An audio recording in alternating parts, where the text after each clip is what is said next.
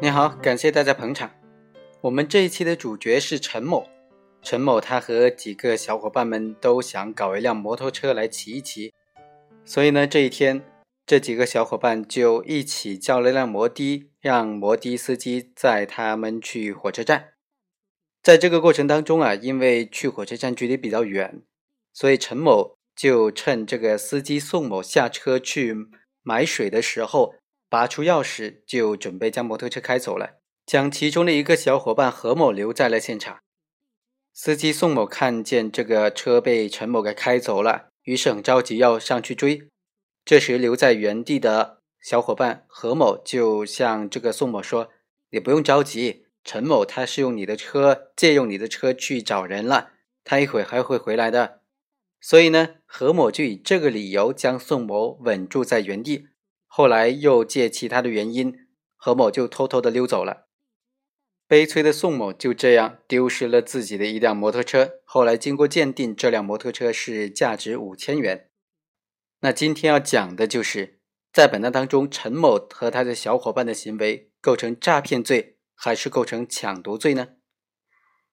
构成诈骗罪的理由就认为说，何某等人明显的以非法占有为目的，伙同其他的小伙伴共同用虚构事实的方法骗取他人财物数额较大。完全符合诈骗罪的构成要件。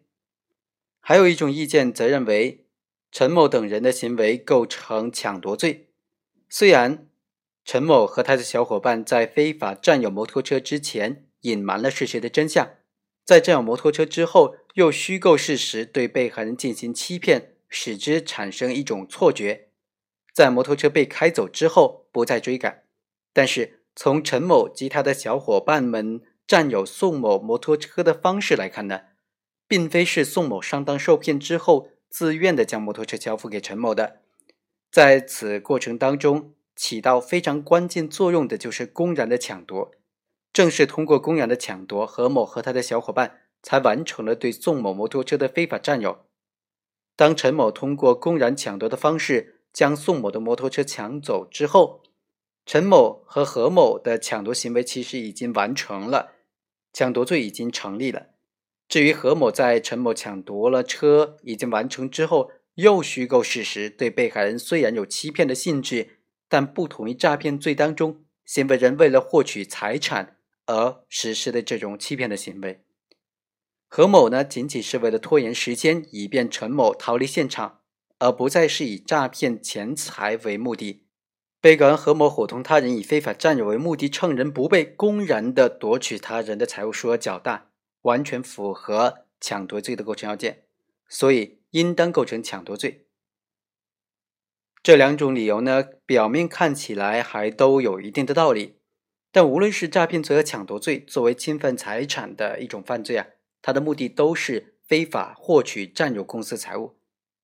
从犯罪构成的客观方面来看。诈骗罪是以虚构事实或者隐瞒真相的方法骗取财物，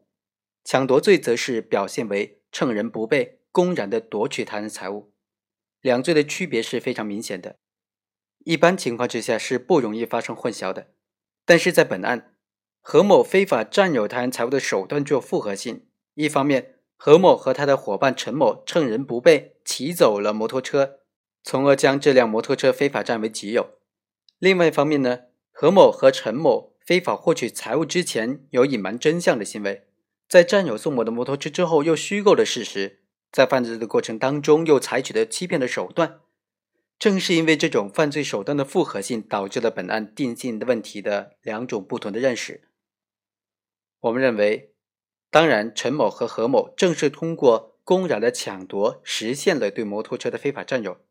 此时，两人作案的抢夺行为其实已经完成了。如果在陈某骑走摩托车之后，何某也进行逃跑，两人的行为毫无疑问的应当以抢夺罪来定罪处罚。但是在本案当中呢，何某并没有在陈某完成抢夺行为之后立即逃跑，而是留下来用虚构的事实，也就是说陈某要用你的车去找人，待会还会回来还你车的。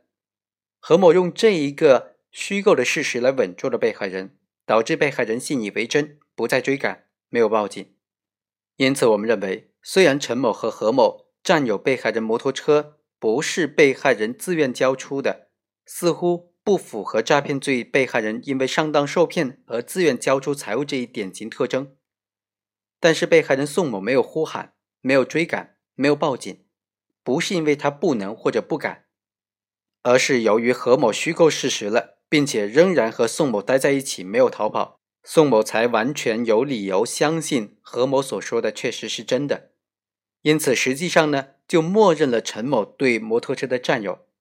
这也就是说，被害人丧失摩托车呢，实际上是因为他受骗上当而自愿的交出的，这也是诈骗的另一种表现形式而已。另外，从陈某和何某的主观故意内容来看，虽然在陈某提起犯意的时候说的是去搞一辆摩托车。主观的故意内容并不明确，可能是偷，可能是骗，也可能是抢。但是从陈某和何某为了实现非法占有的目的而采取的一系列的行为来看，先是隐瞒真相，没有真实的出租车的目的，却以租车为名骗取了被害人的信任，租乘宋某的摩托车，在虚构事实，以等人为由让宋某停车等候。为非法占有他人的摩托车创造便利条件，之后呢，又虚构陈某用他的车去找人，一会还会回来还车的这种理由，使得被害人宋某没有呼喊、没有追赶、也没有报警，从而实现了非法占有宋某财物的目的。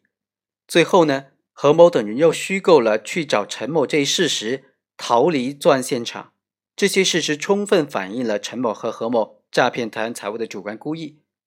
所以，综合全案来看，本案应当以诈骗罪来定罪处罚。